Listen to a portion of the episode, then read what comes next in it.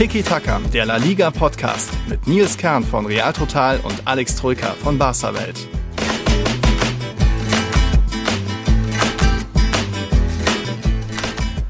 Madre mia, was für ein Spieltag. Unser Patreon, der Robin, hat es auch ganz gut zusammengefasst. Real Madrid und Barca haben beide Spiele Champions League und La Liga verloren, auch bei unserem Tippspiel. Es sind gar nicht so viele Punkte vergeben worden. Puh, da muss ich gleich fragen, Alex, hast du schon verkraftet diesen achten Spieltag? Ich habe es tatsächlich, Servus Nils, erstaunlich gut verkraftet. Liegt daran, dass ich das äh, Spiel des FC Barcelona gar nicht live schauen konnte. Ah. Denn ich war am Samstag auf einer Hochzeit mitten in der Pampa, irgendwo in der Nähe von, von Schwabach. Also hier mhm. für diejenigen, die sich nicht auskennen, das ist so ja halbe Stunde außerhalb Nürnbergs ungefähr. Aber wirklich komplett in der Pampa. Es gab keinen Internetempfang. Ach, vielleicht besser also ich, so. ich hätte es nicht mal schauen können, wenn ich gewollt hätte. Es gab zwar ein WLAN, also ja. es war in der Scheune die Hochzeit. Cool äh, aufgemotzt, also hier mhm. schön. Äh, coole Location, ja. aber wirklich in der Pampa, in der Scheune. Es gab ein ganz, ganz schlechtes WLAN das aber auch nicht funktioniert, also teilweise drei Stunden lang gar kein Internet, ab und zu ging es, ab und zu Klassiker. nicht. Also es, ja. Dementsprechend habe ich es nicht mitbekommen am Samstagabend, konnte es auch nicht mitbekommen. Mhm. Im Nachhinein, äh, ja, wohl besser so. Ich habe das Spiel am Sonntag dann im Real Life geschaut, wusste dann natürlich schon, wie es ausging, mhm. aber ja, zumindest am Samstag blieb ich davon verschont. War besser so, das hätte dir, glaube ich, die Stimmung noch äh, verhageln können, aber vielleicht war ja doch alles ein bisschen wie befürchtet.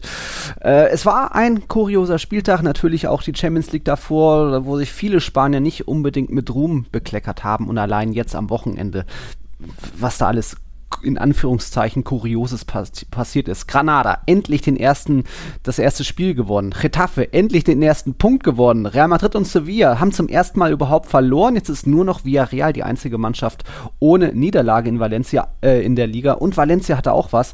Dort ist das erste Mal kein Treffer gefallen. Die haben bisher in jedem Spiel getroffen. Insgesamt muss man sagen, von den acht Top-Teams vor diesem Spieltag haben sieben davon nicht gewinnen können. Nur Atletico hat da geliefert und auch generell mal wieder sehr überschaubar. Es sind nur zwei Auswärtstörchen gefallen. Das war bei Real Madrid und Real Sociedad.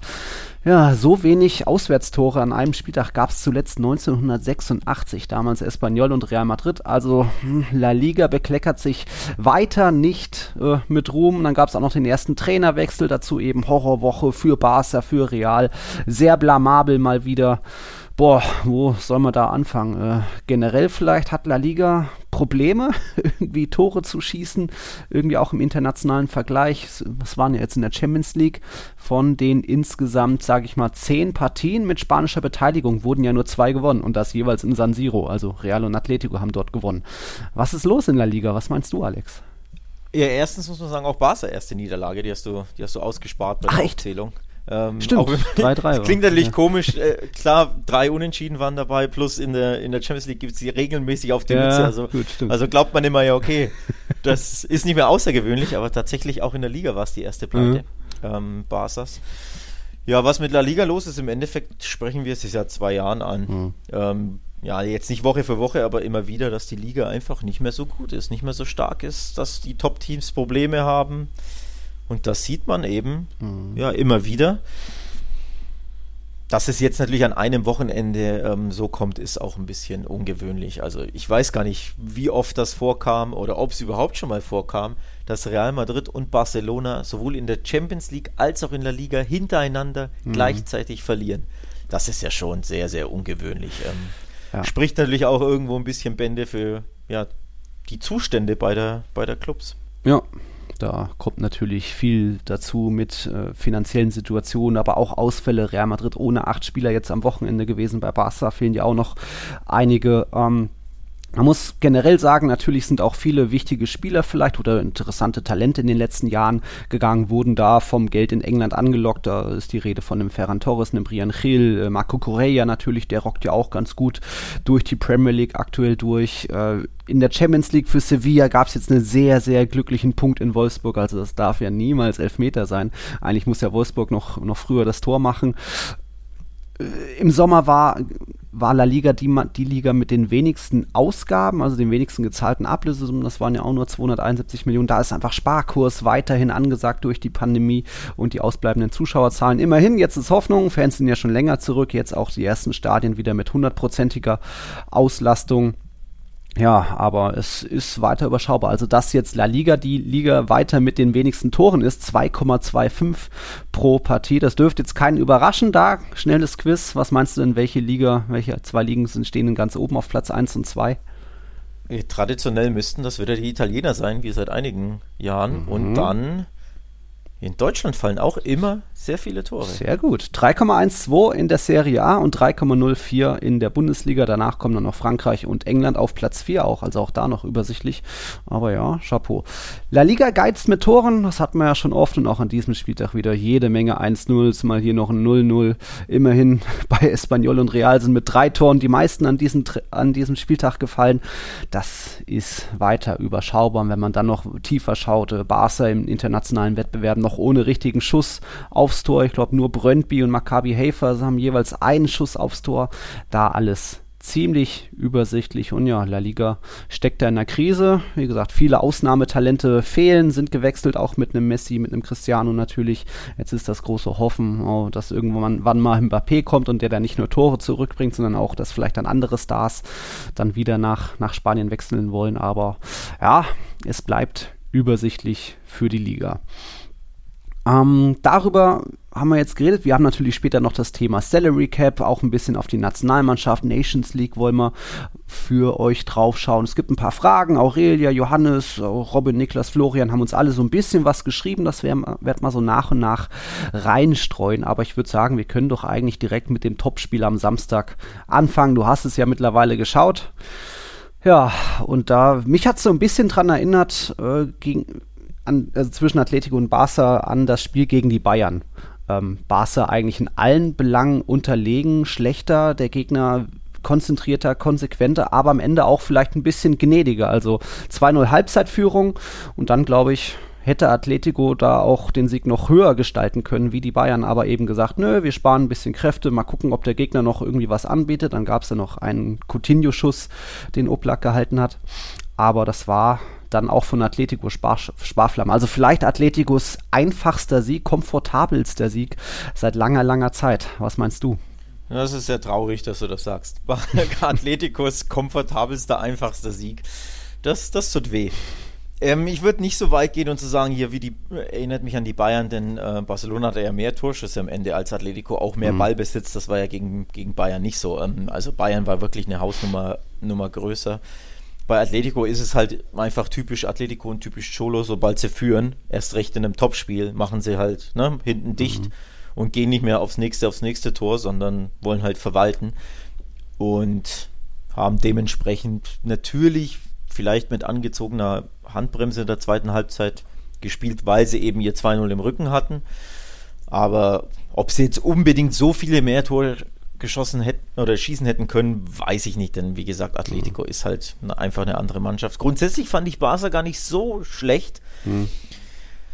Aber halt erneut zahnlos, erneut ideenlos. Zwei Chancen von Coutinho gab es, das waren die besten. Der eine, was war das, ein Volley-Schuss, so eine mhm. Direktabnahme in Halbzeit 1, die zischte links am Pfosten vorbei. Der hätte auch drin sein können. Also da fehlen 30, 40 ja. Zentimeter. Und dann hat er ja eigentlich eine richtig sehr gute Chance zum 1 zu 2 in der zweiten Halbzeit. Den Fisch dann Ottblack stark weg den mit mehr Selbstvertrauen kann zumindest äh, Coutinho den zweiten da, da mhm. machen. Ob sie dann einen Punkt holen oder nicht, sei mal stark angezweifelt, denn ja, es war ja trotzdem kein gutes Spiel, aber so schwach wie gegen die Bayern habe ich sie nicht gesehen. Aber du hast mhm. einfach mal wieder erneut gesehen, die zwei Hauptprobleme. Hinten sind sie immer wackelig und die Gegentore fielen erneut so, so einfach. Und vorne haben sie keine Durchschlagskraft, auch mhm. keine Ideen und die wenigen Chancen, die sie haben, die machen sie auch nicht.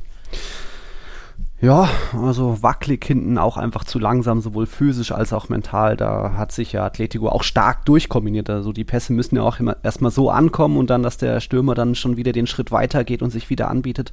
Das war ja durchaus sehenswert. Da hat, werden schon viele Defensivreihen ihre Probleme bekommen. Aber wie ich oft sage, Barca hat da nicht mehr unbedingt eine Champions, eine Abwehr auf Champions League Niveau. Jetzt ist ja jetzt unbedingt Eric Garcia hat auch nicht mehr gespielt. Bei dem habe ich jetzt auch noch nicht so viel Positives gesehen, aber jetzt sogar ein Ara Araujo, den ich ja dann auch gerne mal lobe, der war gestern auch nicht ganz auf der Höhe. Dest äh, greift bei Suarez gar nicht mehr ein beim 2-0, also der joggt da ja zurück, statt wirklich irgendwie.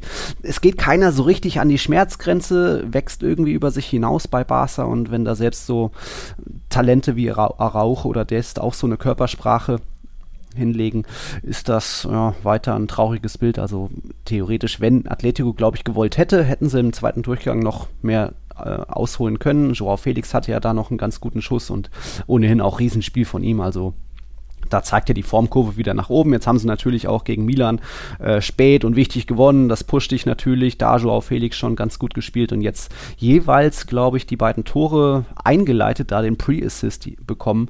Da noch zwei ganz gute Schüsschen. Also da ist doch jetzt aktuell wieder Hoffnung, dass es für Joao Felix doch noch ganz gut läuft. Aber ob der mal Konstanz findet, sei mal dahingestellt. Ja, grundsätzlich musst du über die, die Abwehr Barsas natürlich ein Wort verlieren, die jetzt zweimal binnen, was waren es, vier Tagen einfach zu schwach war. Hm. Also klar, kein Tor, 0-3 und 0-2 liest sich auch krass, weil ja im Endeffekt die Zahlen ja verdeutlichen, hinten stimmt es nicht und vorne stimmt es ja auch nicht. Ne? Du kassierst zu viele Gegentore auf viel zu leichte Art und Weise, auch weil bei Benfica natürlich das ähm, 3-0 dann dieser blöde Handelfmeter von Dest war, verzerrt das Ganze ja ein bisschen, aber das 1-0 fiel ja viel zu leicht nach zwei Minuten. Hm. Du hast Eric Garcia angesprochen, der sich da wie ein Jugendspieler der ja eigentlich fast noch ist, ne, wenn man mhm. ehrlich ist, aber lässt sich da stehen lassen, also körperlos, viel zu schwach. Und auch die beiden Gegentore waren natürlich stark herausgespielt, coole Moves, gute Läufe, gute Pässe von Atletico, aber es war ja viel zu einfach. Das eine Mal lässt sich, glaube ich, Araujo aus der Mitte rausziehen mhm. und Nico González passt nicht auf, in seinem Rücken lief ja dann ähm, Lemar weg. Also da stimmt halt im Endeffekt sehr, sehr wenig bis nichts in der Rückwärtsbewegung, zumindest in diesen Szenen. Zumindest daran müsstest du eigentlich arbeiten, selbst wenn du sagst, na okay, vorne fallen uns weiterhin, ne? Dembele fällt dir aus, äh, Aguero fällt dir aus, mhm. Braithwaite mhm. fällt dir aus und auch Ansu Fati kann ja noch nicht so weit sein und wird ja auch nur eingewechselt. Also au vorne hast du Ausreden, Memphis ist neu, muss sich erst finden, dann spielst du ständig ja. ein anderes System. Also vorne gibt es gute Gründe, warum man, ja, man kann es als Ausrede bezeichnen oder als, als Grund. Ähm, um, um ja, an, oder anzusprechen, woran es liegt.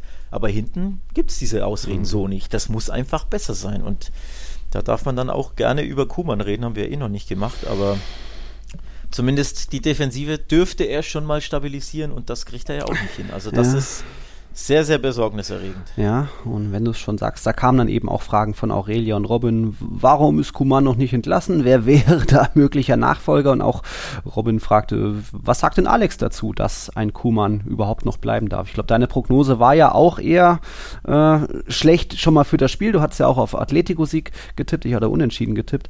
Und da war dir schon eher klar, oh, ich glaube, das, das wird Kumans letztes Spiel, oder? Ja, ich habe tatsächlich auf ähm, 1-0 Atletico getippt bei uns bei Kicktip. War ja, ja nicht schlecht getippt, leider, muss man sagen. Also ich hatte wirklich wenig Hoffnung im ja. Wander, dieses Barca. Ähm, war schon klar, dass Atletico da einfach, ähm, auch wenn, wenn Atleti ja nicht gut war in den letzten Wochen und dieser Duselsieg in Mailand da in der, was von 97. Ne? Mhm. Dieser Handelfmeter, ja. das war ja wirklich schon ein Glückssieg, ja. weil das zustande kommt, glücklich war, aber das hat einfach Atletico wirklich diesen Push gegeben, deswegen war meine Hoffnung nicht groß. Und tatsächlich bin ich davon ausgegangen, dass wenn sie verlieren, dass Kuman endgültig fliegt. Ich, mhm. ich persönlich dachte, dass es schon abgemacht ist vorab und dass er sich nur retten kann, wenn sie wirklich im Wander Metropolitano gewinnen. Mhm. Da hatte ich keine Hoffnung, deswegen war mir für mich war das klar, der wird fliegen. Ich habe ähm, ein Interview gegenüber Sky gegeben am, ich glaube Freitag war es. Mhm. Habe da auch gesagt, ich, ich bin mir sicher, das wird sein letztes Spiel. Ja, Joan Laporta hatte überraschenderweise andere Ideen, hat ja dann vorm Spiel, wie gesagt, ich war ja nicht mal, hm. ich hatte ja nicht mal wirklich Empfang, hab das kaum mitbekommen, weil ich auf der Hochzeit war, aber plötzlich haut er da irgendwie im Interview raus, nee, Kuman wird bleiben. Hm. Er hat, äh, kriegt eine Margin, Margin bekommt er, also sprich, er kann sich noch was erlauben. Mhm. Also, ja, hat mich total überrascht. Habe ich nicht kommen sehen, muss ich ehrlich sagen, dass er weiterhin Trainer ist. Spricht einfach nur dafür, dass sie A weiterhin keine Kohle haben, denn das ist der eine Grund, warum er, glaube ich, noch im Amt ist. Genau. Ähm, 12 Millionen Abfindung müsste Barca mhm. zahlen, sollten sie Kuman entlassen. Ja, und wir wissen ja alle, Barca hat dieses Geld nicht. Mit 1,3 mhm. Milliarden Schulden wird das schwierig. Da mhm. ist sowieso jede Million tut dir weh, aber 12 ist halt auch richtig, richtig viel. Also wenn es jetzt 2, 3, 4 wären, okay, wäre das auch too much bei so viel Schulden. Aber 12 Millionen, das kann sich der Verein A einfach nicht leisten, scheinbar. Mhm. Und B, es gibt nicht diesen einen Nachfolger auf dem Markt, genau. der, der die offensichtliche Option ist, wo du sagst, der hilft uns sofort, der macht uns besser, das ist ein Top-Trainer, den gibt es sowieso nicht. Plus, ähm, der Vorstand kann sich nicht auf einen Nachfolger einigen. Mhm. Also da gibt es einfach Uneinigkeit scheinbar. Laporta ähm, will, vertraut Xavi offenbar mhm. nicht wirklich oder traut ihm das noch nicht zu. Das ist ja ein Name, der gehandelt wurde. Roberto Martinez, der, der Belgien-Coach, ist der andere Name, der in den letzten Tagen gehandelt wurde. Der hat noch Vertrag bei Belgien. Den müsstest du also, selbst wenn du dich quasi mit ihm einigen könntest, ja. was man nicht weiß, ob das klappt, ob der überhaupt raus will aus seinem Vertrag, aber selbst wenn du das schaffst, der würde ja wieder Kohle kosten. Ja. So. Also das, das, da gibt es einfach viele Probleme, plus eben Salary Cap, da müssen wir auch drüber sprechen. Du müsstest also 12 an Kuman zahlen, plus hättest du wieder diese finanzielle Belastung ähm, auf dem Salary Cap, mhm. weil du ja, ja dem Trainer da wieder neu, also dem neuen Trainer Kohle zahlen müsstest, aber du kannst quasi den Kuman ja nicht komplett aus der, aus der Gleichung rausnehmen. Ganz komplexe Sache, also aus der finanziellen Gleichung. Ja, und das sind so die Gründe, die oder die Puzzlestücke, die dieses Bild ergeben, dass Kuman, warum auch immer, immer noch im Amt ist, obwohl er ja eigentlich ja, sind wir ehrlich, nicht mehr wirklich im Amt sein sollte oder dürfte oder müsste. Ne? Ja. Ich gebe dir schon absolut recht. Mein Hottag war schon auch, dass Kuman bleiben wird über diesen Spieltag hinaus, weil eben keine Kohle da. Barca muss ja aktuell, glaube ich, sogar noch äh, Setien und Valverde noch weiter bezahlen. Da laufen, laufen ja die Verträge, glaube ich, noch. Und dann noch einen dritten beurlaubten Trainer zu haben und sich dann einen, einen neuen vierten Trainer leisten, das übersteigt das Budget. Und ja, welcher Top-Trainer würde da jetzt zusagen? Also selbst wenn man sich im Vorstand vielleicht auf Xavi Xavi einigen würde, das wäre doch ein Himmelsfahrtskommando, dass da jetzt, wenn da jetzt Xavi zusagen würde, also das glaube ich nicht. Martinez sowieso vor der Nations League, das will er ja erst noch zu Ende bringen. Und dann, ja, so ein Mendy Libar, wenn man da jetzt anfragen würde, der würde sich das vielleicht machen, weil Barca fragt nur einmal an. Aber da mangelt es mir auch an Kandidaten. Und irgendwo finde ich auch, Kuman hat ja auch, oder Barca hat ja auch Kuman die Erwartungen runterschreiben lassen, sowohl hinsichtlich der Ergebnisse als auch der Attraktivität des Spiels. Da war ja seine legendäre Pressekonferenz, also das geschah ja auch irgendwo im Einvernehmen des Clubs und deswegen ist diese aktuelle Situation keine Überraschung. Die aktuelle Situation ist vielleicht auch gar nicht so katastrophal. Also man hat noch dieses eine Spiel in der Rückhand in der Liga, dann hätte man 15 Punkte, dann wäre man zwei Punkte schlechter als Real und Atletico. Ja, das Spiel ist nicht schön und speziell in der Champions League besorgniserregend, aber es ist noch lange nicht äh, abstiegsgefährdet. Dazu kommen bald ja, Hoffnungsträger zurück, wenn Fatih erstmal richtig fit ist, Petri fit ist. Äh, mal gucken, ob Dembele, Aguero, Braithwaite, wie die, wie die noch helfen können. Also da, da hast du dann offensiv ein bisschen mehr Optionen. Und ja, wenn Laporta ja auch noch gesagt hat, äh, Kuman hat das Vertrauen der Mannschaft, da ja, war das schon, kann man das vielleicht sich so schönreden, dass es erklärbar ist, dass er Ja, aber Stichwort schönreden, du sagst es ja selber, ne? du redest ja im Endeffekt ja. mir jetzt fast schon ein bisschen schön.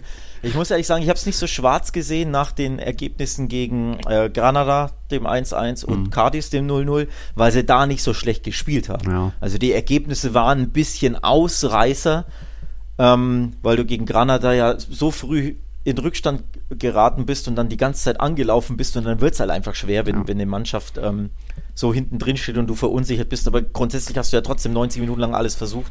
Und in Cardis, ganz ehrlich, mit 10% mehr Selbstvertrauen, nur bei Memphis gewinnst du das einfach 1-0, mhm. weil er ja zwei Monsterchancen hatte. Und dann beschwert sich kein Mensch, weil das einfach ein 1-0 unter der Woche Pflichtsieg auswärts ja. ist. Mund abputzen, weitergehen. So hast du 0-0 gespielt, weil Memphis seine Monsterchancen verballert hat.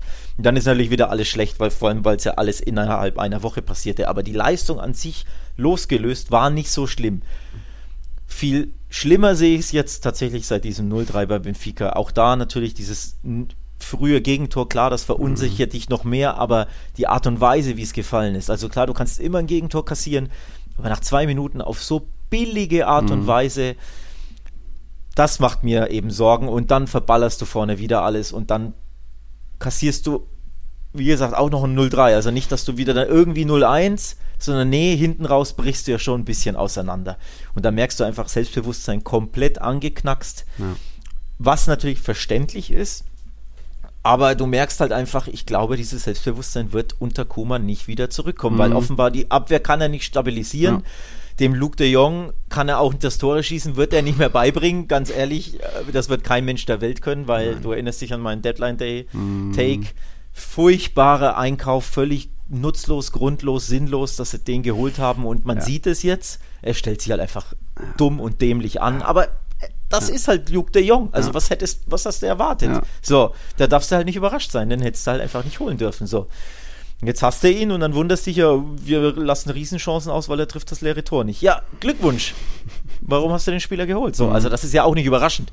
Der, der wird auch nicht mehr besser werden. Das ist halt ab und zu wird er mal ein Kopfballtor machen oder ein Abstauber, aber in aller Regel ist der halt nicht gut genug. So, ja. den hättest du nicht holen dürfen. Den wird auch Kuman nicht mehr besser machen. Natürlich spielt Kuman irgendwo auf Zeit, weil er sagt, hier, Anzug muss dann mhm. irgendwann na, ja. 100% fit sein und dann startet er natürlich und dann wird Dembele hoffentlich zurückkommen und dann wird äh, Aguero im, weiß ich nicht, November, mhm. Dezember irgendwann zurückkommen und wenn die fit sind, haben wir eine bessere Mannschaft. Ja, ja das stimmt, ja. aber bis dahin kannst du auch in der Liga irgendwie 15 Pro Pro Punkte hinter Atletico und Co. sein und in der Champions League auf Rang 3 oder 4 liegen. Mhm. Und dann ist ja die Saison im Endeffekt gelaufen. So. Ja. Also dieses auf Zeit spielen, das so gut ist, ja, je nachdem, was die Mannschaft selbst noch für ein Bild abgibt. Also gab ja dann jetzt auch gegen Atletico wieder so, so Bilder, wo dann Piquet und Busquets miteinander dis diskutieren und sich fast schon streiten. Und wie gesagt, auch Araujo und Dest hatten so ziemliche Fehler, Aussetzer schon in diesem Spiel. Ah, da brauchst vielleicht doch irgendwie einen, der alles nochmal eine neue Sprache mitbringt, nochmal die Jungs neu motiviert. Ah, schwierige Situation. Ich sehe jetzt Barca noch lange nicht abstiegsgefährdet und auch in der Champions League ist vielleicht das große Glück, dass Bayern, Kiew und Benfica ja auch abschießen wird, sprich, da gibt es null Punkte für die anderen. Also Barca kann schon trotzdem noch Platz 2 erreichen. Das, äh, du, da bin ich mir nicht so sicher. sicher. Ba Bayern hat gegen Frankfurt verloren am ja, Wochenende gut. und Benfica Das war, war das also Wochenende, also, dieses verrückte Wochenende. PSG verloren, Real Bayern. Richtig, ja. richtig. Aber trotzdem, ne? Also die Bayern jetzt gegen Frankfurt verloren und bei Benfica so leicht ist das auch nicht. Also da, normalerweise hätte Barca dieses Spiel drehen können, fast schon müssen, mhm. weil einfach der Jong dieses Ding machen muss vom leeren Tor. muss er ja nur einschieben, dann steht es 1-1 in der, was war es, 30. Mhm. und dann entwickelt sich ein ganz anderes Spiel.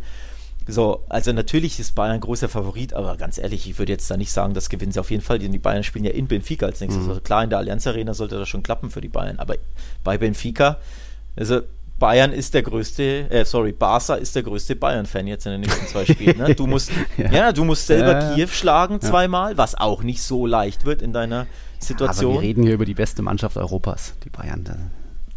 Ja, aber trotzdem, es muss schon alles klappen. Ne? Du musst selber sechs Punkte holen, bist komplett angeschlagen und in Kiew ist das kein Selbstläufer, das kann schon unbequem werden und mhm. du musst hoffen, dass die Bayern hier Hausaufgaben machen. Und selbst dann hast du dieses vorläufige Endspiel am, was ist es dann, fünften Spieltag Champions League zu Hause gegen Benfica. Das musst du ja auch erstmal gewinnen. Ja, so. ja, ja. Also es ist schon viel, ne, viele hm. Eventualitäten und viel Konjunktiv und man müsste ja. und hätte und sollte und ach, ich sehe das äh, hm. sehr kritisch, um ehrlich zu sein. Und vor allem Kumans Barca ist so angeschlagen. Hm ja, ich mache mir da schon Sorgen, ehrlich gesagt. Ja, kritisch ja, aber ich sehe jetzt noch nicht, dass sie mit null Punkten irgendwie die, die Gruppenphase beenden werden. Also ich will einfach auch ein bisschen Hoffnung machen, äh, allen Barca-Zuhörer, Zuhörerinnen. Äh, noch ist ja lange nichts verloren und wenn die Verletzten zurück sind, egal. Wir haben über Barca einiges gesprochen, wobei hier gab es noch eine Frage vom Johannes.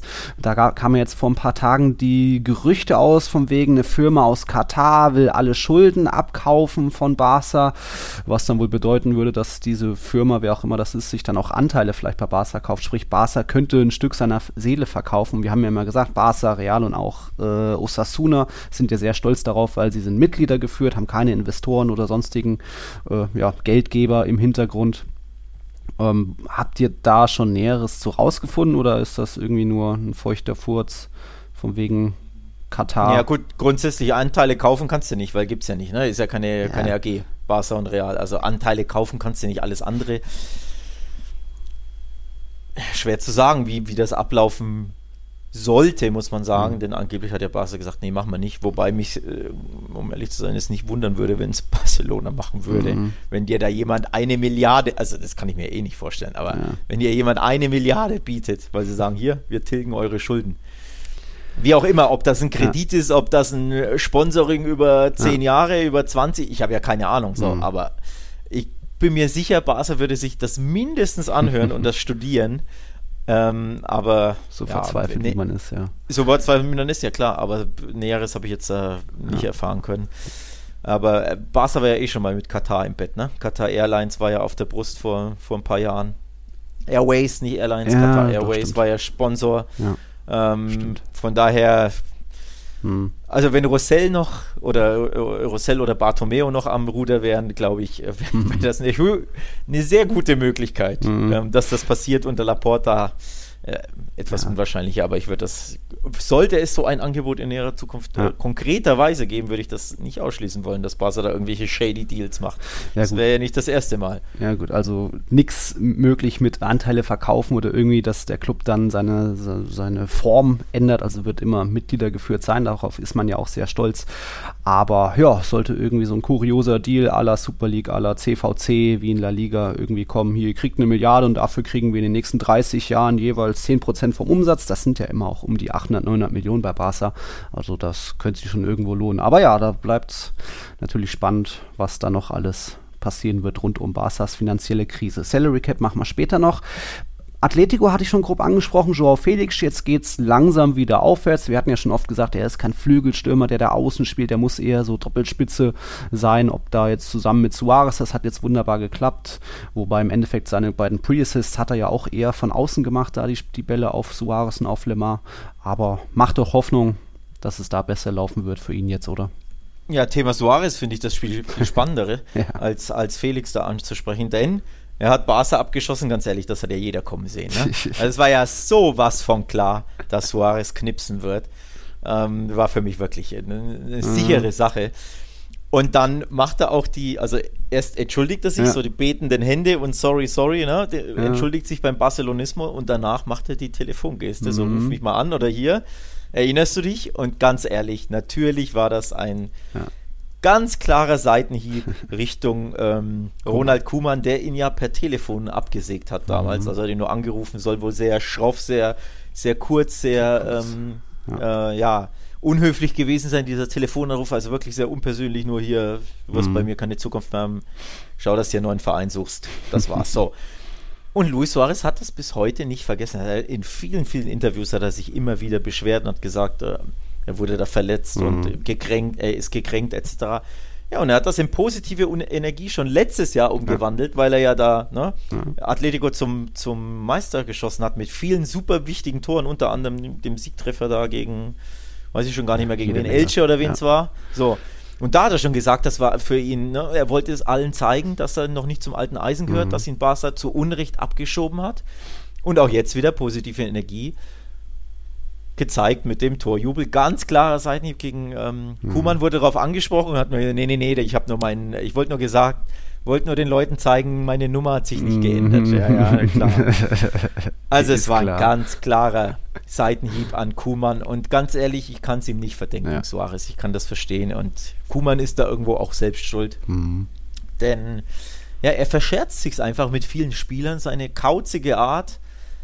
Mit manchen kann er gut, hm. Memphis beispielsweise, also es gibt Spieler, die, die verstehen sich auch gut mit ihm, mit denen kommt er auch gut klar, da siehst du, der umarmt sie und so, da, hm. da, da stimmt's halt. Aber es gibt auch Spieler, die verprellt er völlig. Auch bei Everton gab es, ich weiß nicht mehr, wie er hieß, irgendeinen Spieler, der hat gesagt, schlimmster Trainer aller Zeiten, hat nicht hm. mit mir geredet, hat mich geschnitten im Training, hat den kann ich nicht leiden, der konnte mich nicht leiden und das mhm. war irgendwie äh, so ein richtiger Unsympath und auch, ich glaube, ja, das wird auch jetzt noch der Fall sein. Hier, ja. Ja, also der Umgang Kuhmanns mit meinen Spielern, unter anderem in dem Fall eben Soares, ist nicht der beste, um es gelinde mhm. zu sagen.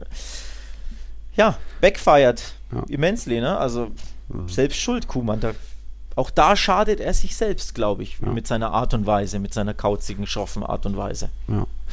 War für Suarez natürlich auch historisch, denn jetzt hat er wirklich gegen alle La Liga-Gegner, auf die er jemals getroffen ist, auch wirklich getroffen. Barca war jetzt die 31. Mannschaft, die ihm noch gefehlt hat. Jetzt eben 31 von 31 hat er getroffen. Da jetzt im zweiten Duell mit dem FC Barcelona erster Sieg für Suarez gegen Barca, erstes Tor, erste Vorlage ja auch noch gemacht auf Thomas Lemar. Also da für ihn ein perfekter Abend, auch, Abend, auch Lemar richtig gut gespielt, Felix sowieso eigentlich Atletico da, auch wenn sie nur 29% Ballbesitz hatten, Atletico typisch, da einfach besser gewesen und erschreckend ein bisschen für den FC Barcelona. Die letzten fünf Besuche in der Stadt Madrid wurden alle verloren. Da war auch die 0-1-Niederlage in Getafe dabei, zweimal bei Real verloren und jetzt eben auch zweimal hintereinander im Wander Metropolitano verloren. Das sind ja Simeones erste La Liga-Siege gegen Barca. Also, hm, Gut, vielleicht, dass der Klassiko am 24. Oktober im Camp Nou stattfindet, aber auch da sind ja die Hoffnungen überschaubar, dass das viel besser wird Ja, und auch der letzte Camp Nou-Klassiker wurde ja verloren, ne? Das 1 -3. Ja, stimmt auch noch. Modric ähm, in der ähm, Schlussphase. Also grundsätzlich, klar, also dieses, dieser Madrid-Besuch, die Statistik, die wusste ich, die hatte ich gar nicht auf dem Schirm. Mhm. Aber grundsätzlich Big Games, ne? Also du kannst Bayern jetzt verloren, PSG in der Champions League, Juve, mhm. du hast die Classico in Madrid, jetzt zweimal im Wander verloren, plus auch Benfica war ja so gesehen ein Big Game. Du, ne, du verlierst 0-3 am ersten Spieltag, bist bei Benfica gefordert, verlierst erneut 0-3. Mhm. Also die großen Spiele, die wichtigen Spiele, die kann Barca unter Kuman nicht mehr und auch davor schon unter Setien ja nicht. Mhm. Ähm, von daher ja, das macht schon Sorge. Und für Atletico, um jetzt nicht zu viel jetzt wieder über Barca zu reden, für Atletico eine tolle Woche, ja. die so auch heikel war. Also in äh, Mailand warst du mega unter Druck, weil ja. du ja gegen Porto am ersten Champions League-Spieltag nur 0-0 gespielt hast. Und dann gewinnst du da in der 97. durch einen flachen Panenka, auch wieder von Suarez, ne? Also da siehst du schon mal, was der für Coronis hat. Mhm. Ähm, also richtig geil. In der 97. bei 1-1 einen Panenka da so in die Mitte zu chippen und dann auch noch flach.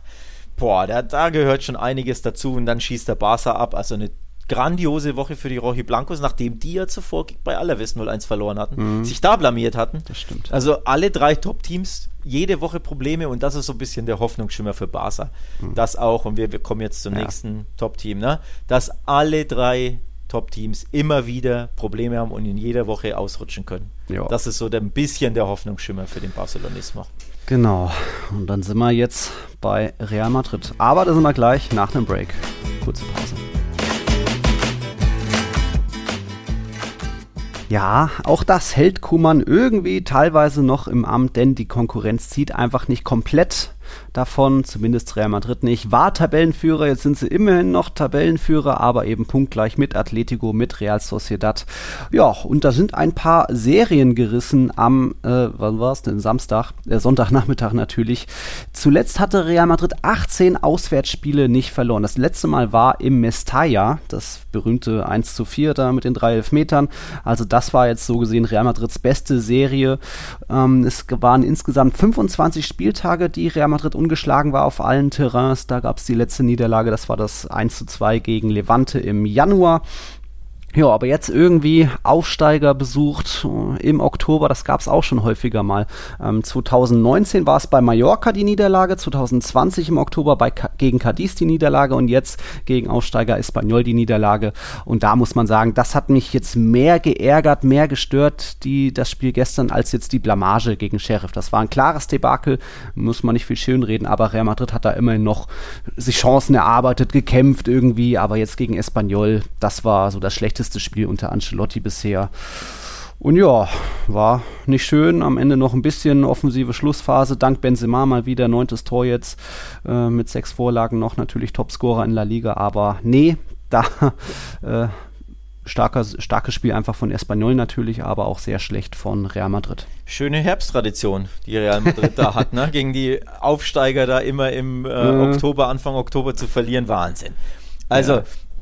wir haben über Barca's Krise gesprochen, die viele gute, nachvollziehbare, logische Gründe hat. Das mhm. liegt auch auf der Hand. Was für mich nicht logisch ist, ist diese Horrorwoche für Real Madrid. Die habe ich, hab ich im Leben nicht kommen mhm. sehen und ich kann es dir und mir und niemandem sonst auch erklären, woher das kommt. Klar, dieses 0 gegen Villarreal, das ist ja jetzt nicht schlimm, haben wir ja. letzte Woche besprochen. Ja. Das ist ein gutes Team, die finden sich auch immer besser und mein Gott, ja. vor einer englischen Woche, nach einer englischen Woche, da spielst du halt mal 0-0, das ist genau. ja nicht so tragisch. Ähm, gegen eine sehr gute Mannschaft so. Aber dieses peinliche 1-2 gegen Sheriff, selbst wenn du sagst, das ist ein einmaliger Ausrutscher, weil alles gepasst mhm. hat für den Gegner und du hast geschossen und geschossen und geschossen und der Torwart hält und dann out dir Sheriff in der 90. ein Traumtor in den Winkel, den der Spieler wahrscheinlich in zehn Jahren nicht mehr so hinbekommt. Okay, also mhm. als Ausrutscher. Aber dann jetzt dieser fast schon teilweise blutleere, lustlose mhm. mitunter Auftritt bei Espanyol kann ich, kann ich nicht erklären, woher das kommt. Also ich persönlich hatte wirklich gedacht, okay, da gibt es eine Trotzreaktion. Ja, nach diesem 1-2 gegen Sheriff will die Mannschaft jetzt zeigen, das war ein Ausrutscher und die werden jetzt so ein bisschen ihre Wut an Espanyol auslassen. Hm. Nee, nichts nee. davon. Also, ja. wirklich, ja, ich bin ein bisschen sprachlos, was da mit Real los war jetzt zweimal in Folge. Ich, mir fehlen ein bisschen die Worte, um das, um das zu erklären. Ja, Sheriff lief einfach alles schief, was schief laufen konnte. Dann macht der Thiel auch noch das Tor seines Lebens da im Bernabeu. Natürlich sind die bei 100% motiviert, aber wenn man so ein bisschen 31 zu 4 Abschlüsse darauf schaut, dann muss das Spiel eigentlich 5-1 ausgehen. Und auch das wäre noch ein bisschen peinlich, überhaupt wieder so ein Gegentor kassiert zu haben, wo sich die Abwehr ein bisschen abkochen lässt. Egal, trotzdem keine Reaktion gezeigt bei einem Aufsteiger. Ähm, das war dünne. Hat aber auch, ähm, unser Niklas hat uns geschrieben, diese Niederlage gegen Espanyol geht klar auf Ancelottis Kappe, weil er da nicht ideal aufgestellt hat. Vier zentrale Mittelfeldspieler, kaum Offensivoptionen vorne, die du anspielen kannst, kein richtiges Konzept nach vorne hin. Ja, da stimme ich soweit auch zu. Da sind wir aber auch wieder beim Thema Rotation. Also Courtois, Militao haben noch keine Minute verpasst. Benzema auch nur einmal kurz ausgewechselt gewesen, weil Werder, Alaba, Nacho spielen auch fast immer durch. Vinicius ist müde sogar, der Junge. Also da hätte hätte er eigentlich schon gegen Sheriff ein bisschen mehr durchrotieren müssen. Auch äh, Florian Mitterer hat uns gefragt, warum da nicht eine komplett neue Elf aufstellen.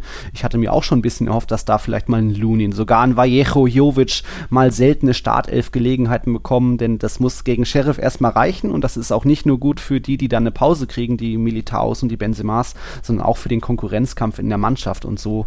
Gestern haben jetzt auch Joker wie Rodrigo jetzt auch nicht so wirklich funktioniert und eben auch die Mannschaft wieder ein bisschen ja, müde müde, überspielt gewirkt. Lukas Vasquez kommt an Raul de Thomas nicht ran. Äh, außen lässt sich Alaba von Mbaba, ähm, sprintet der davon, kommt nicht mehr richtig ran. Also da wieder hinten einige Fehlerchen. Natschen natürlich katastrophal beim 0 zu 1, 0 zu 2, dass er da rausrückt, aber auch Modric ist da nicht hinterhergekommen gegen äh, Alex Vidal. Also manche hier und da überspielt. Ancelotti rotiert zu wenig, hat dann auch nicht ideal aufgestellt gegen Espanyol und so war das dann, ja, war diese Blamage perfekt. Wobei Espanyol ist jetzt nicht unbedingt eine kleine Mannschaft wie Rayo oder Elche. Da steckt ja auch nochmal Finanzkraft dahinter und sie waren die beste Offensive, die beste Defensive in der Segunda. Das haben sie bisher noch nicht so gezeigt in dieser Saison. Deswegen war der Sieg ja durchaus überraschend, aber äh, absolut verdient. Starkes Spiel da von Espanyol. Wobei man auch wieder über die Abwehr von, von äh, Real reden muss. Denn Immer. ja, was für Barca gilt in der Defensive, kein Zugriff und Vogelwild und einfach schwach, gilt auch erneut für Real Madrid, die einfach schon zehn Gegentore in acht Spielen haben. Ja? Mhm. Also sogar mehr als der FC Barcelona, der ja alles andere als gut ist, der einfach vier von sieben Spielen nicht gewonnen hat und trotzdem ja. erst sieben Gegentore. Klar, ein Spiel weniger, ne? Also da können ja, ja noch mal drei dazukommen, um Gottes Willen. Äh, da geht es ja gegen Sevilla. Aber trotzdem, also allein die Zahl an sich, wenn du bei Real guckst, die ja in den letzten, ich glaube, zwei Jahren ähm, die beste und zweitbeste Abwehr hatten. Ja, genau. Wenn ich täusche, ne? So. Ja. Und jetzt einfach schon zehn Gegentore, unter anderem mehr als Athletic Bilbao mehr als Achtung, Valencia mehr als Real Betis, die ja traditionell eine unterirdische Abwehr haben. Mehr als Aufsteiger Espanyol, mehr Gegentore als, als Elche, mehr als, wen habe ich vergessen? Rayo. Habe ich ja. Rayo? Ja, genau, mehr als Aufsteiger Rayo. Also allein das sind ja Fakten, da musst du dir Sorgen machen mhm. und da sind wir beim Thema. Wir erinnern uns alle in der großen Vorschau, habe ich gesagt, boah, hier, Varan weg, Ramos weg, dieser Umbruch, dir fehlen einfach, auch wenn Ramos natürlich das letzte halbe Jahr verletzt war, aber mhm. dir fehlen absolute Leader, absolute Wenn-Fit, Weltklasse-Spieler. Das musst du auch erstmal ersetzen können. Zudem in Alaba, klar, der neue Leader eingekauft, aber neue, neuer Verein, neue, mhm. neue Rolle vielleicht teilweise, ähm, ja, neue Liga, neue Sprache etc. Das muss ich finden. Ja, und bisher muss man sagen, es hat sich noch nicht gefunden.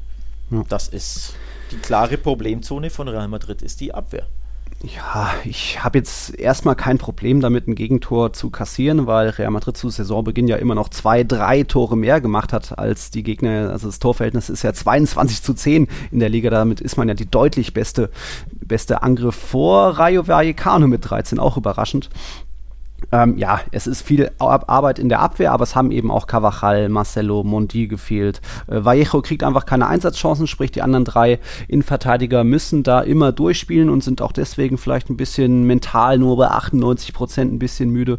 Ja, viel Arbeit und Ancelotti war dann auch auf der Pressekonferenz so selbstkritisch und hat eben gesagt, wir müssen reflektieren, was passiert ist, dass diese Mannschaft innerhalb von einer Woche ihre Einstellung verändert hat. Damit meine ich, wir waren wenig aggressiv, haben viele Zweikämpfe verloren mit dem Ball hatten wir nicht viel Vertikalität im Spiel und ich muss ehrlich sagen, ja, es war das schlechteste Spiel unter ihm. Ja, viel Arbeit vor ihm, natürlich auch acht Ausfälle eben, das tut schon auch weh, aber trotzdem ist das ähm, keine Entschuldigung für schon zehn Gegentreffer. Wenn es dann vorne auch mal Benzema nur einmal trifft am Tag, ja, dann passiert das eben so, dass man dann auch mal beim ja. Aufsteiger verliert. Stichwort Benzema will ich aufgreifen. Hot Take: Benzema ist der Messi Real Madrids.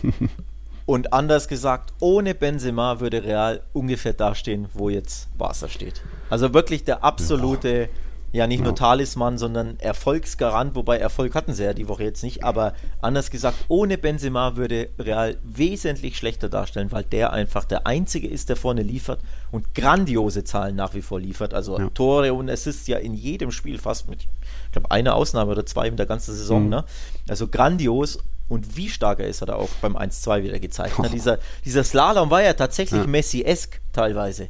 Also wie locker, wie leicht ihm das fällt, mit welcher Selbstsicherheit er den Ball dann rechts unten auch reinschweißt. Auch das war ja ein Messi-Finish. Ne? Er weiß genau, oh, den schiebe ich jetzt Vollgas ins, ins kurze Eck. Torwart ja. kann, kann, nichts machen. Mit Power und Präzision, das war ein Messi-Tor. Und ohne Benzema wäre Real Madrid mit dieser löchrigen Abwehr und ohne, gut, Vinicius hat auch starke Zahlen, aber ist ja mhm. kein Torgarant in dem ja. Sinne, dass du dich auf den jetzt verlassen kannst. Ne? Das ist ja ein, für mich eine Anomalie, dass der so trifft bisher. Ja. Ähm, ohne Benzema wäre Real richtig in Trouble. Also das ja, äh, stimme ich dir zu. Vor allem passt der Vergleich. Benzema hat jetzt, was sind 16 Torbeteiligungen schon in La Liga nach acht Spielen. Das hat zuletzt Lionel Messi geschafft im Jahr 2014. Also ja, da ist Benzema absolut auf Pichichi-Kurs und natürlich irgendwo so abhängig, Real ist so abhängig von ihm wie vielleicht noch nie. Ähm, ja, aber auch eher, äh, aber auch da reicht es nicht, wenn Benzema nur ein Tor am, äh, pro Spiel hat. Er hatte acht Abschlüsse und da der, allein im ersten Durchgang hat ihm Vinicius so zwei per Hacke im Strafraum aufgelegt. Hätte er schon auch mehr draus machen können. Also auch Benzema ist noch lange nicht äh, perfekt, wenn auch sehr nah dran. Aber ja, es zeigt sich ein bisschen weiter die, äh, mein Wunsch, ne, dieser zweite Score, dieser zweite Weltklasse-Spieler vorne. Hazard zeigt mal hier und da nette Ansätze, aber das wird einfach nichts mehr. Und da kommt wieder das Thema Mbappé ins Spiel. Der hat jetzt endlich mal sein Schweigen gebrochen, also jetzt endlich mal sich geäußert und dabei eben gesagt, ich habe Ende Juli gesagt, dass ich gehen will. Das war ja klar, weil Leonardo hatte es schon bestätigt, aber da eben neues Interview frisch hier parallel, während wir aufnehmen, vom Philipp online gestellt auf Real Total und da weiter äh, die Wahrscheinlichkeit 99 zu 99 Prozent wird der kommen. Also egal, ob PSG ihm noch den Mond bietet und noch irgendwie den Eiffelturm, der wird sehr sicher im kommenden Sommer kommen wüsste nicht, was da noch irgendwie dazwischen kommen sollte. Das wird passieren und dann hat Real Madrid auch wieder nicht, ist nicht mehr ganz so abhängig von dem Benzema. Ja, aber trotzdem äh, wird das noch eine spannende Saison. Real wird noch weiter patzen, auch Atletico wird nicht komplett durchmarschieren in der Liga. Ja, und andere Teams patzen ja auch gerne mal. Das hat ja auch dieser kuriose Spieltag gezeigt. Real Sociedad könnte übrigens Tabellenführer sein, wenn die nicht gepatzt hätten, wenn man so mm. möchte, nämlich bei Retafe 1 zu 1. Jetzt könnte man sagen, naja, warum ist das unbedingt ein Patzer? Kann man immer mal 1 zu 1 spielen. Naja, es war Retafes erster Punkt in der ganzen Saison. Ja. Von daher, ne, wenn, wenn sieben mhm. andere Mannschaften Retafe schlagen, nur du nicht, dann hast du natürlich gepatzt. Und das wäre schon kurios und äh, ehrlich gesagt auch irgendwie eine geile Geschichte für Real Sociedad gewesen, wenn die als Tabellenführer in die Länderspielpause mhm. gehen. Ja, so konnten sie es nicht. Jetzt gibt es da oben drei Mannschaften mit 17 Punkten, Real, Atletico und eben Real Sociedad. Also Co-Leader sozusagen Real Sociedad, aber die könnten halt wirklich alleiniger Tabellenführer sein. Zeigt übrigens auch auf, dass die eine sehr, sehr starke Saison spielen. Bisschen unterm Radar laufen, aber 11 zu 7 Tore. Mhm. Ja. ja. Deswegen äh, bleibe ich so ein bisschen bei meiner These, die halten sich nur da oben so lange, weil die anderen so schwächeln. Also genau. Beispiel Sevilla, die jetzt ja auch überraschend verloren haben und auch eine sehr, sehr schwache Woche hatten mit, mhm. was ist ja angesprochen eingangs, da, allein das 1-1 in Wolfsburg war ja ein Dusel 1-1, weil dieser Elfmeter ja Hanebüchen war. Also wirklich, das ja. ist ja, da bin ich ja fast schon bei äh, in der Bildschlagzeile Skandal-Elfmeter. Ja?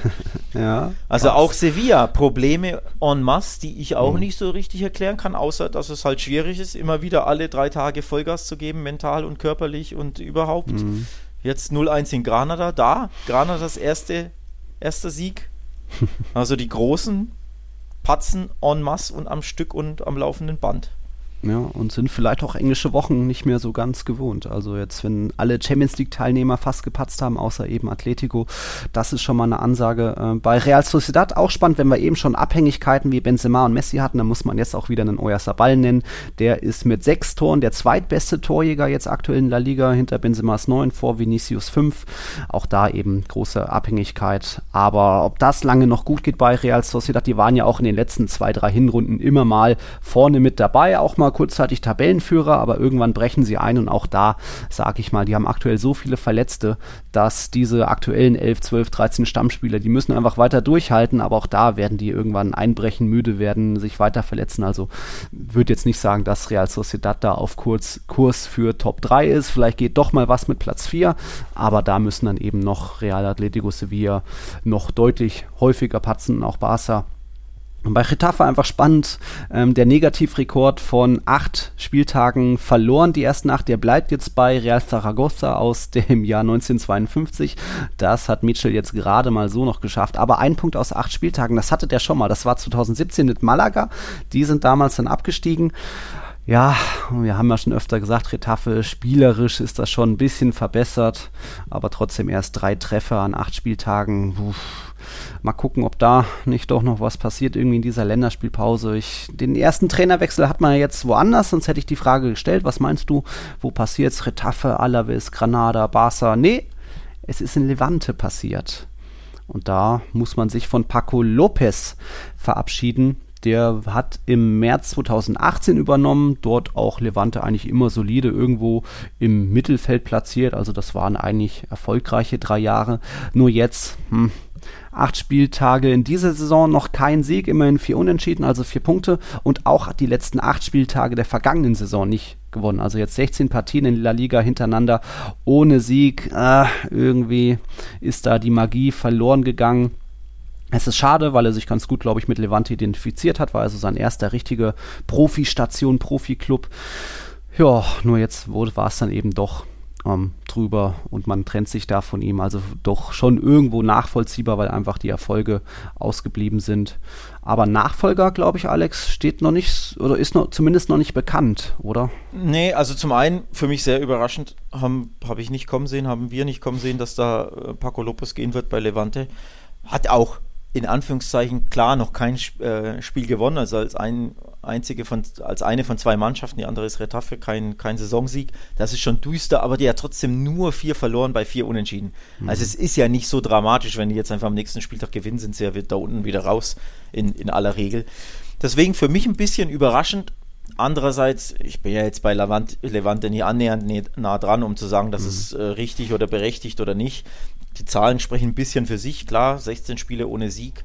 Plus, ich glaube, grundsätzlich ginge mit der Mannschaft mehr, denn das sieht man in fast jedem Spitzenspiel, vor allem zu Hause mhm. gegen Real und Barca, gibt es ja immer Torfestivals bei Levante, unter anderem dieses Berü jetzt 3-3 gegen Real Madrid zu Hause gespielt, das haben ja beinahe gewonnen. Letztes Jahr 3-3 gegen, gegen Barcelona. Im Wanda Metropolitano hat Levante gewonnen und ich glaube, zu Hause haben sie auch unentschieden gegen Atletico. Mhm. Dazwischen war eben nur dieses 0-3 jetzt gegen Kumans Barca vor, was waren es jetzt wieder, zehn Tagen. Und da fand ich sie extrem schwach. Also wenn ich dieses Spiel herannehme, kann ich sagen, okay, das war ja. so schwach, da fehlt schon an einiges, aber das ist ein Spiel. Also normalerweise haben sie es schon im, im Köcher, nur sie zeigen ja, Letzte Saison, keine Mannschaft hat mehr Punkte geholt. Genau, genau. Top 3. Also ne? sie haben es einfach drin, aber mhm. sie zeigen es, warum auch immer, sehr selten. Also es ist eine sehr, sehr launische Mannschaft, die auch immer fünf, sechs Spieltage am Stück nicht gewinnen kann oder verlieren kann, aber dann mhm. plötzlich auch andersrum ständig die Großen ärgert und immer wieder gewinnen kann. Also dieses launische, ähm, ja, das war mhm. das typische Lopez-Levante. Das stimmt. Und das spricht ja auch schon auch dafür, dass du eigentlich mehr aus einer Mannschaft rausholen kannst. Denn Stabilität und, und ne, Souveränität und so, das war ein Levantes Ding nie unter Lopez. Ja. Daher kann ich schon irgendwo verstehen, dass man sagt, mit einem anderen Trainer sollte mehr möglich sein. Vor allem mhm. endlich mal der ein oder andere Sieg. Ähm, ich bin gespannt, wer es wird. Also Nachfolger mhm. gibt es noch keinen. Ich habe auch Marca und Co. durchgeblättert und Super Deporte, das ist die Zeitung ähm, bei Valencia, so ein Schmierblatt, aber halt, die sind am nächsten dran bei Levante. Da gibt es noch keine Namen. Also mhm. muss man abwarten, wen die jetzt in der Länderspielpause an die Seitenlinie zaubern werden. Ja, während wir hier reden, findet da eben die Abschiedspressekonferenz von Paco Lopez statt. Aber logisch, was soll der groß sagen? Hat sich bisher nur bedankt bei den Spielern, bei allen Mitarbeitern. Ähm, das Training jetzt bei Levante hat Alessio Liski geleitet. Das ist der Reservetrainer. Was hast du noch, Alex? Äh, ich wollte ich wollt dich nicht unterbrechen. Ich wollte nur oh. sagen, mir ist was eingefallen. ich könnte mir vorstellen, wen wer für Levante ein Top-Coach sein könnte. Ex-Granada-Coach, Martinez. Martinez, ja. ja. weil der ist ja, ja nach wie vor ohne Verein. Ja. Das ist ja richtig kurios. Hat ja Granada in die äh, Europa League geführt mhm. und dann ins mhm. Viertelfinale und dann wieder auf Platz 9. Und ja. dann hat er gesagt, nee, reicht mir. Ohne einen neuen Verein zu haben, der ist ja vereinslos. Also der Erfolgscoach ja. von Granada ist vereinslos. Ich könnte mir vorstellen, dass Levante den direkt anruft. Aber ob der sich das antut oder ob er sagt, ja, ich hoffe auf einen größeren Verein, könnte ich mir gut vorstellen. Aber das war, glaube ich, ein, ein Top, also zumindest für Levante wäre das eine naheliegende Nummer ja, frei wären ja viele, Oscar Garcia, Ex von Celta, äh, Mendy Libar, Ex von Eber, der ist ja auch freiwillig gegangen, äh, Pablo Manchin natürlich, aber ja, äh, Robert Martinez, äh, Diego Martinez natürlich ist da ein guter Name, hat ja wirklich drei sehr erfolgreiche Jahr Jahre bei Granada gehabt, dann aber gemerkt, ah, es passt nicht mehr so, ich trete lieber freiwillig zurück. Jetzt ist ja auch sein Topstürmer, Roberto Soldado von Granada nach Le zu Levante gewechselt, also ja, warum eigentlich nicht? Da schauen wir mal, vielleicht haben wir hier schon. Oscar Garcia ist übrigens nicht äh, frei, der ist Trainer bei Stade Reims. Ich kann ja ah. Französisch. Wie spricht man die aus? Reim? Reims? Keine Ahnung. Rennen, ja, ja. ja ah, ja. richtig. Richtig. Aber ansonsten, äh, ich, also ich glaube, äh, Levante wird da schon einen guten Trainer aus dem Hut mhm. zaubern. Und ich glaube, Paco Lopez wird jetzt nicht so lange arbeitslos bleiben. Also in der Saison darf er ja qua äh, Regulare in La Liga keinen neuen La Liga-Verein übernehmen. Mhm. Aber ich glaube, nächsten Sommer wird er schon einen guten guten Verein ja. wiederfinden, denn der hat ja trotzdem keine schlechte Arbeit bei Levante gemacht, nur halt ne, ein bisschen unstetig, ja. aber ja trotzdem immer wieder tolle Ergebnisse eingefahren. Also der wird schon in, nächstes Jahr einen guten La Liga-Verein finden, da bin ich mir recht sicher. Bestimmt, bestimmt. Ja, was hat man denn noch so in La Liga? Jetzt der erste Trainer. Ach da, nächstes Wochenende dann, oder nach der Länderspielpause natürlich dann noch spannend. Dann kommt es auch zum direkten Duell Levante gegen Getafe. Also da dann gleich die Feuerprobe für den neuen Levante-Trainer und vielleicht dann auch Michels letztes Spiel für Getafe. Aber wenn die ihn jetzt über die Länderspielpause hinaushalten, dann wird bestimmt auch eher noch zwei Spiele drin sein, wo er dann aber auch mal äh, eher vier Punkte holen muss, statt nur ein, zwei. Ähm, sonst in La Liga, hm, na, vorne alle gepatzt, auch Rayo mal nicht gewonnen. Fällt die noch irgendwas auf oder ein? Ich hätte sonst noch einen Rekord. Ich bin, ich bin gespannt, wann es vielleicht bei Celta eine Trainerdiskussion geben sollte, könnte, würde. Nicht, dass ich jetzt mhm. eine herbeireden will, aber kurz drüber sprechen darf man schon, dass die erneut verloren haben. Fünf Niederlagen aus acht Spielen und einfach wieder 15. sind. Mhm. Also äh, und jetzt auch noch bei Elche verlieren, äh, ist schon auch hart. Und auch da die Abwehr von Celta ist unterirdisch und zwar fast schon Woche für Woche. Also die kriegen das nicht gebacken, da eine Defensive, die ja den Namen verdient, ähm, aufzustellen. Mhm. Das, das Gegentor war hanebüchenschwach einfach wieder. Und zwar von kollektiv von allen drei, ähm, die da hinten rumstanden. Also wirklich grottenschlecht. Mhm. Und das ist ja absolut enttäuschend, was Celta da macht, denn ich habe es ja in der, ich glaube, in der Vorschaufolge vor der Saison angesprochen. Der Punkteschnitt war ja der Punkteschnitt von Villarreal und Betis, von Coudet, der ja nach, mhm. weiß ich nicht, zehn Spieltagen oder so ähm, auf Oscar Garcia ja. folgte. Und deswegen hatte ich Hoffnung, dass Celta eben um die Euroleague dieses Mal mitspielen wird oder zumindest Top 8 und dann natürlich ne, mit Ziel so 7., 8., 6., 5. werden. Aber jetzt einfach wieder 15. und 5 Pleiten in acht Spielen, das ist schon erstaunlich schwach. Auch enttäuschend für mich. Ich bin gespannt, wenn der noch zwei, drei Niederlagen kassiert, ob es da auch eine Trainerdiskussion gibt bei Celta. Also ja. wundern wird es mich nicht. Ja, absolut. Ja, und dann kommen wir zu unserer Lieblingsstatistik, zu unserem jetzt Lieblingsrekord, denn es ist endlich soweit und wir können es dann jetzt auch zum letzten Mal behandeln.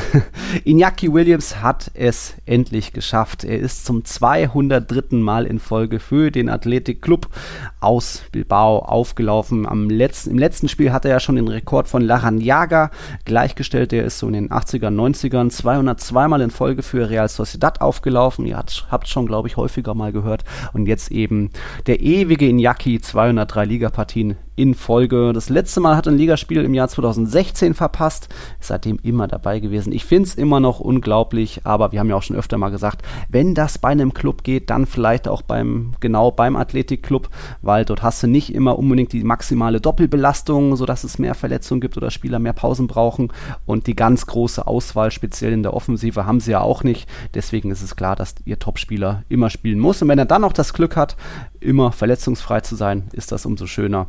Also Glückwunsch nach Bilbao. Und das war ja dann auch würdig beim 1-0-Sieg gegen Alaves. Ja, Glückwunsch auch von mir nach Bilbao. Und jetzt ist das Thema rum. Drei, drei Wochen in Folge hast du das, glaube ich, thematisiert. Das lag dir sehr am Herzen, diese, diese Thematik, diese, dieser Rekord. Ich finde das einfach den absoluten ja, absolut. Wahnsinn, so ein Rekord. Recht, und ja, mal gucken, wie lange er jetzt noch, wie viele Spiele er jetzt noch macht. Sein 204. Spiel hätte ja eigentlich äh, Real Madrid gegen Athletik sein müssen, aber verlängerte Länderspielpause. Nach der letzten Länderspielpause waren ja Villarreal und eben Sevilla Barça die Spiele verlegt. Jetzt sind Atletico und Real an der Reihe. Die haben da am übernächsten Wochenende spielfrei. Also das Spiel äh, für Iñaki fällt da aus. Jetzt hat er auch mal seine zwei, drei Wochen Pause, ist vielleicht auch nicht so verkehrt. Und von dem her muss er da wann anders sein 204. Spiel in Folge machen.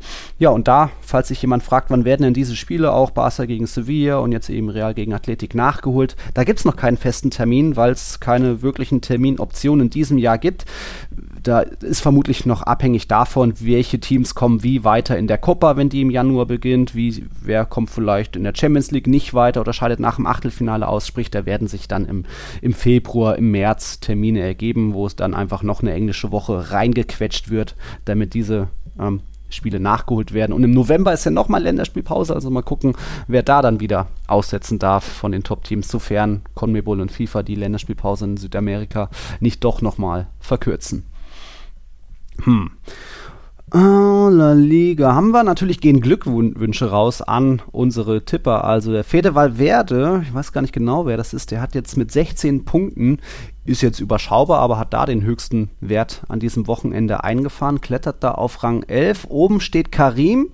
Karim ZA hat mit 110 Punkten die Führung, glaube ich, von mir übernommen. Oder ich habe sie mir, glaube ich, geteilt mit dem, mit dem Benny, dem da 87er. Du bist ja auch ein bisschen geklettert. 10 ich, Punkte Ich komme dir näher, Nils. ja, ich bin nur noch vier Punkte nur noch. Vier Punkte hinter dir. Uh, äh, ja. Ich bin jetzt Top, Top 8, also Top 10 war ich glaube ich davor schon, ich glaube 10. Ich bin nochmal um zwei Plätze geklettert, weil jetzt 10 Punkte sind jetzt nicht so prickelnd, aber ja.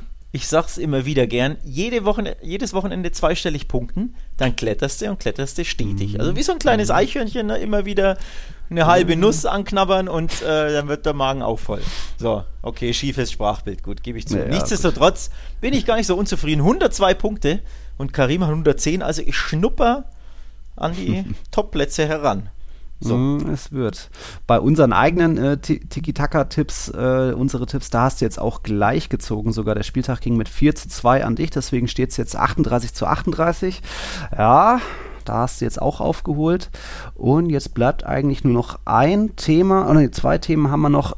Thema Salary Cap in La Liga. Ihr habt es ja bestimmt gelesen bei Real Total und Barca Welt, von wegen riesige Unterschiede zwischen Real und Barca. Real macht einen Sprung von 473 Millionen auf 739 Millionen. Das sind über 50 Prozent Zuwachs bei der Gehaltsobergrenze, wohingegen Barca minus 72 Prozent nach, es nach unten geht von 347 Millionen auf 98 Millionen. Euro aufgerundet. Äh, auch äh, Atletico macht ein bisschen weniger auf 171 Millionen runter, Sevilla ein bisschen rauf auf 200 Millionen. Das sind ja teilweise erschreckende Zahlen, aber im Endeffekt sind es ja dann doch in Anführungszeichen nur die Empfehlung von La Liga. Also Clubs können noch drüber liegen theoretisch und riskieren dann vielleicht mal einen Punktabzug oder so.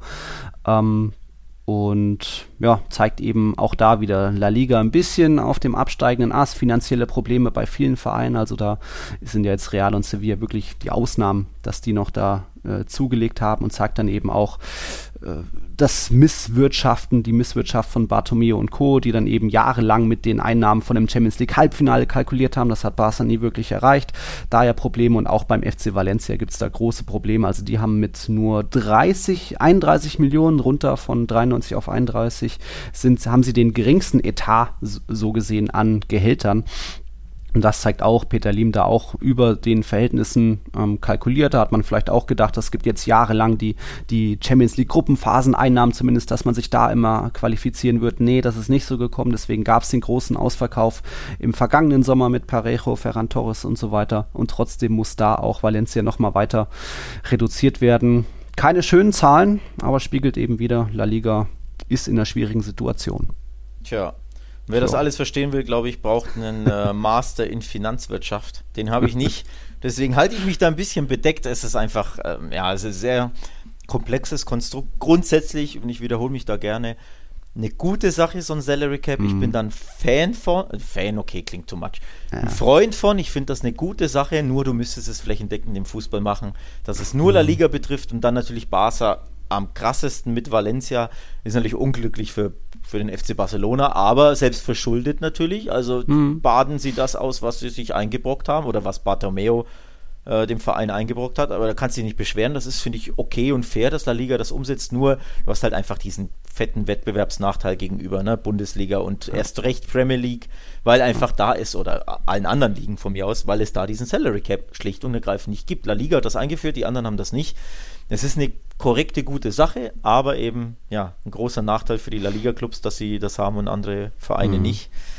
Ja, aber ansonsten muss jetzt Barca gucken, wie man damit umgeht. Für Real natürlich krass. Also welchen Vorteil Real gegenüber, also finanziellen Vorteil mhm. ähm, bei diesen Gehältern und bei diesem Budget hat gegenüber Barcelona ist schon krass. Also wirklich, wow, das ist ja, vor allem Barca ist ja dermaßen abgerutscht. Was sind sie, Rang 7, glaube ich, oder so, ne?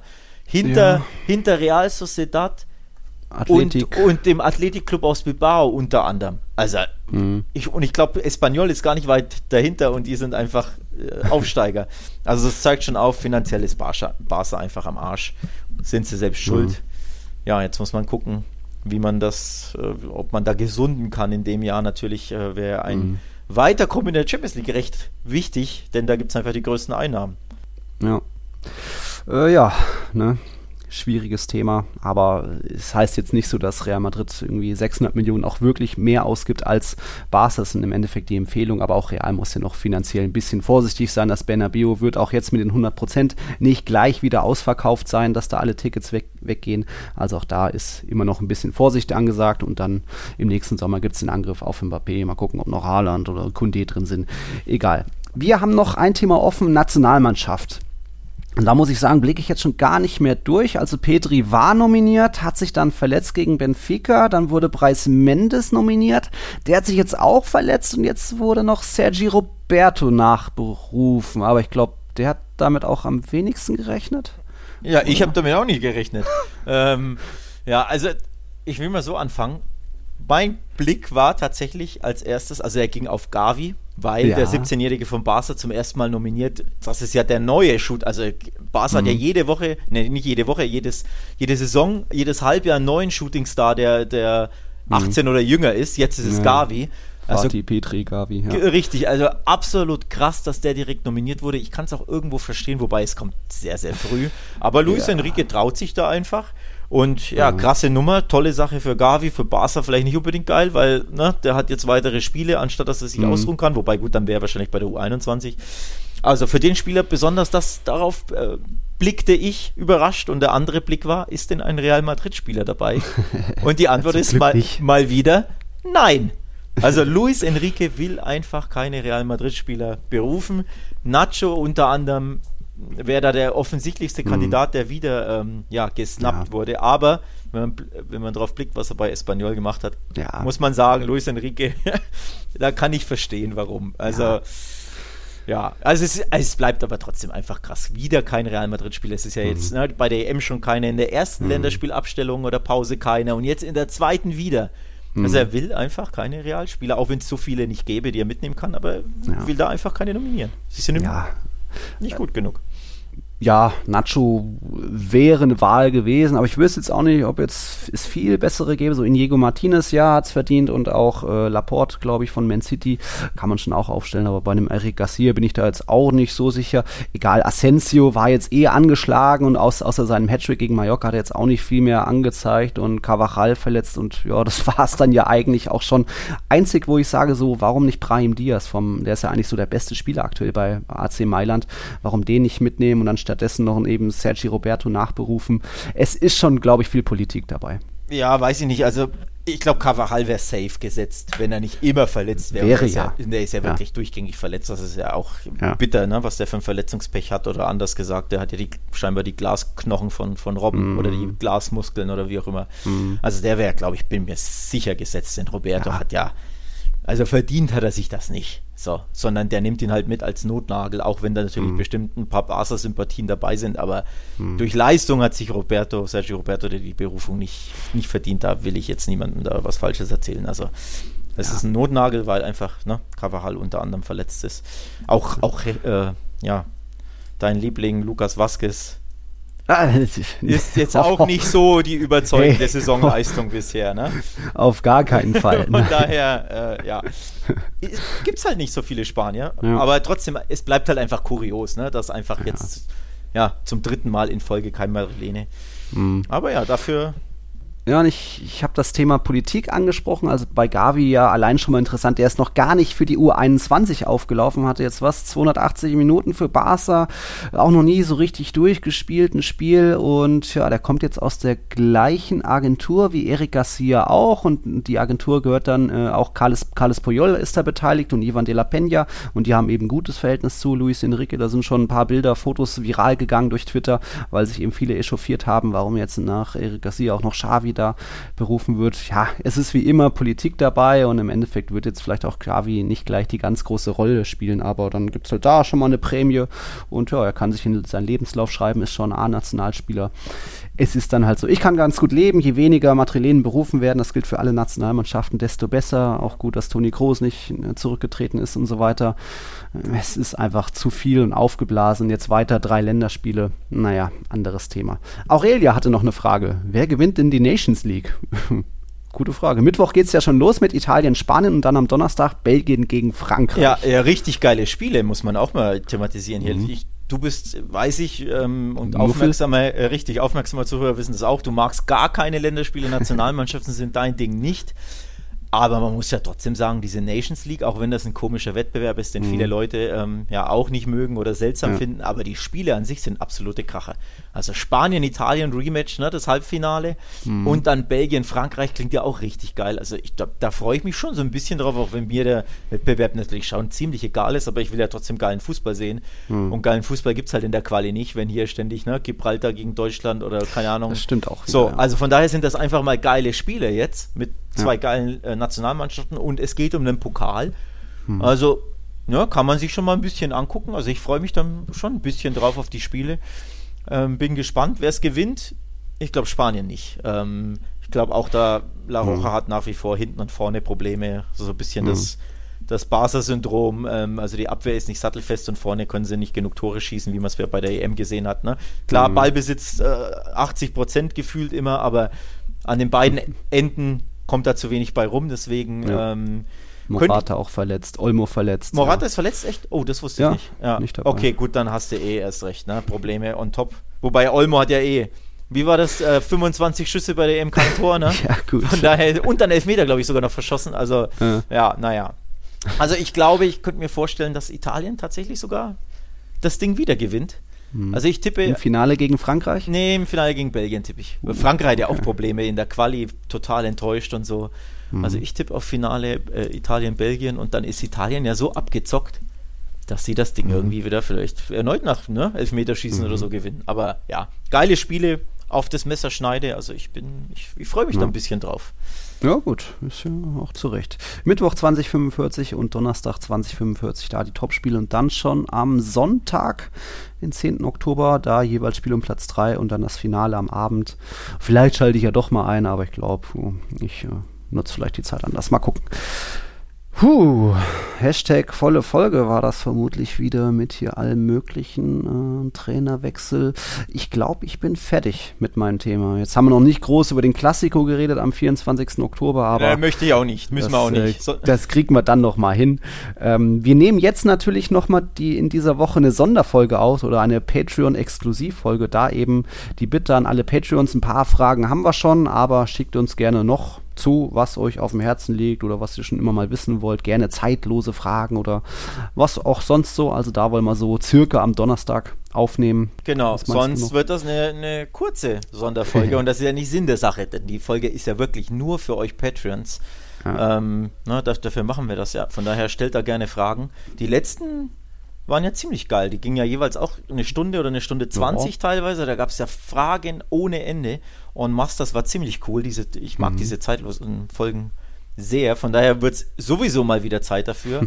Und ja, als kleines Goodie natürlich für unsere Patreons, damit die da was Exklusives, was Persönliches bekommen. Also sprich, wer noch kein Patreon ist, shame on you, aber ihr könnt das natürlich nachholen. Patreon.com slash Podcast.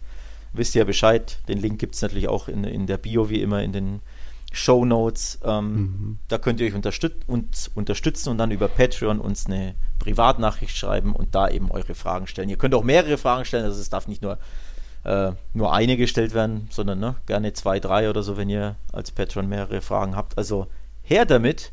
Ja, voraussichtlich mhm. Donnerstag, ne? Nehmen wir auf, genau. Ja, dann ja. mal gucken, ob man die dann gleich da veröffentlichen oder erst am Freitag. Ihr werdet das schon mitkriegen. Jetzt habt ihr erstmal was anzuhören, wobei, wenn ihr jetzt hier an der Stelle seid, dann seid ihr auch schon fertig mit der Folge. Egal. Danke wie immer fürs Einschalten, fürs Lauschen bei unserem bisschen Gruppentherapie bei Barca und Real und was es sonst so nach Horrorwoche zu besprechen gab. Meine ja. Therapie ist die Länderspielpause übrigens. Kein Barca zwei Wochen lang. Keine, keine Schmach, keine Niederlage, hoffentlich kein Kuhmann. Äh. Zeug, ja, ich will meine Ruhe. Ich schaue ein bisschen hier Italien, Frankreich, äh, Italien, Spanien, lass mich davon berieseln. Es ist mir scheißegal, wie es ausgeht. Ja. Das ist meine Therapie, ja. Länderspielpause als Therapie. Ja, sehr schön. In diesem Sinne, danke fürs Einschalten und bis zum nächsten Mal. Ciao, ciao. Servus. Ciao, ciao.